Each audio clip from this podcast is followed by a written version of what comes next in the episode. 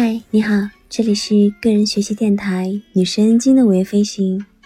谢谢你来和我一起学习那些让你更聪明的科学新概念。今天我们将要一起学习的是第四十三个概念——开放系统。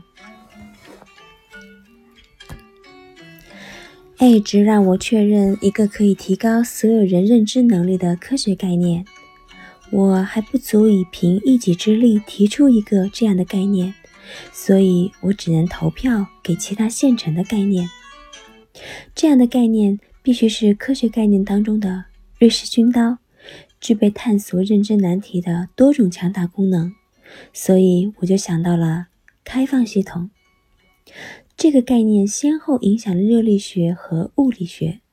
然后呢，是人类学、语言学、历史学、哲学和社会学。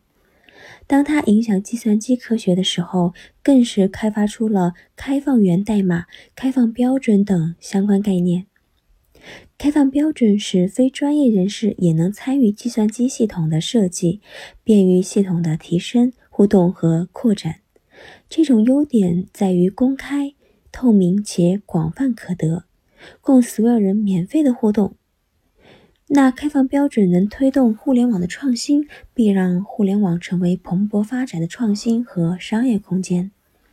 但是遗憾的是，一些公司似乎并不喜欢开放网络的概念，他们热衷于有围墙的花园，以及那些专属系统、应用程序、分级访问设置和其他能将网民转化为消费者的小算盘。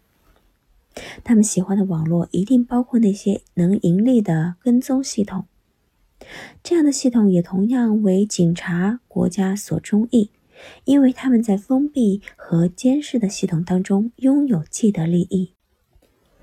经过二十年的发展，互联网已经历了混乱的泡沫式创新阶段，我们必须抵御那些有可能封闭互联网的力量。同样，对于那些可能导致封闭的系统，我们也应该不断的去抗争。